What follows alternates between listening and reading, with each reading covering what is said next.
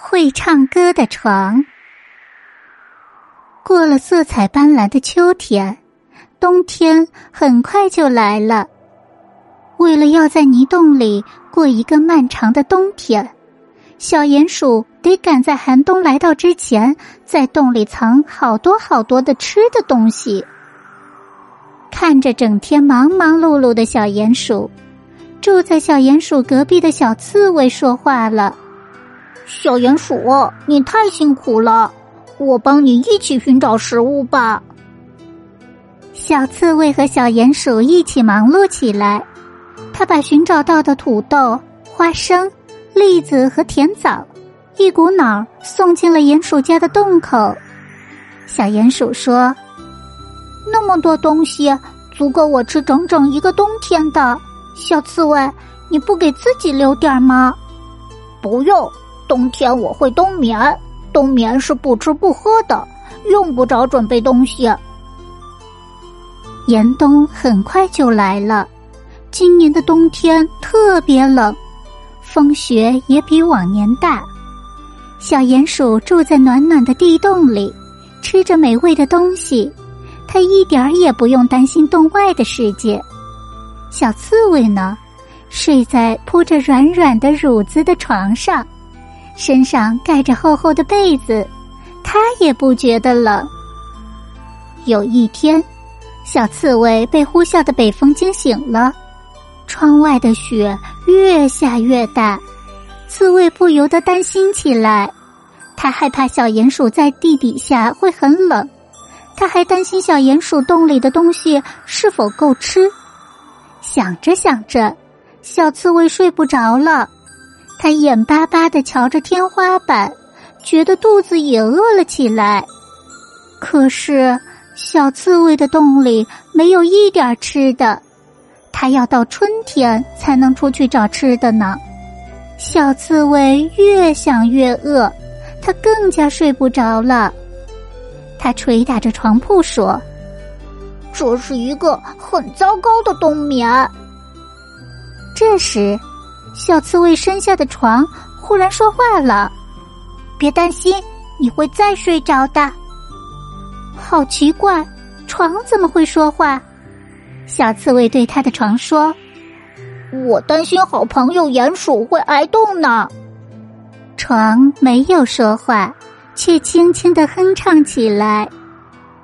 北风吹，北风吹，小鼹鼠在家吃吃又睡睡。雪花下，雪花下，飘不进鼹鼠温暖的家。这下小刺猬放心了，他说：“可是现在我肚子咕咕叫呢。”床又轻轻的哼起了歌。闭上你的眼，过会儿睁眼瞧，你的床柜上会有栗子枣。小刺猬闭上眼睛，过会儿再睁眼一看，他的床柜上真的有栗子又有枣，栗子还是剥了壳的呢。小刺猬想了想，又说。这点东西怕不够呢，请你再闭上眼睛。床说：“小刺猬刚一闭眼就睁开了，他瞧见床底下伸出两只拿着栗子和枣的小手。小刺猬一把抓住这手，拖出来的是他的好朋友小鼹鼠。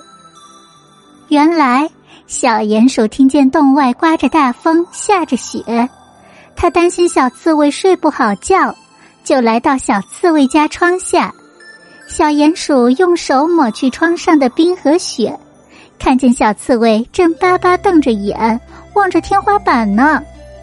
小鼹鼠连忙赶回家，拿上了栗子和枣。他打了一个洞，直通到小刺猬的床底下，给好朋友送来了好吃的。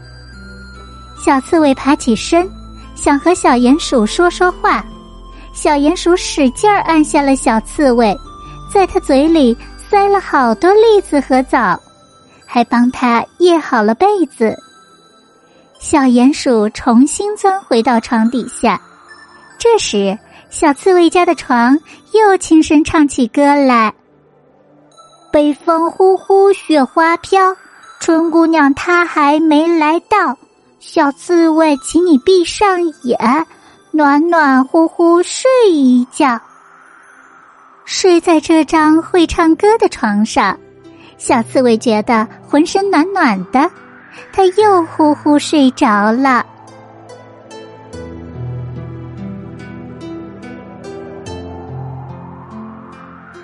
宝贝们，今天的故事就讲到这里。喜欢听故事的小朋友，记得一定要订阅专辑，这样下次就可以很快找到兔耳朵姐姐了。小朋友们，让我们明晚再见，晚安。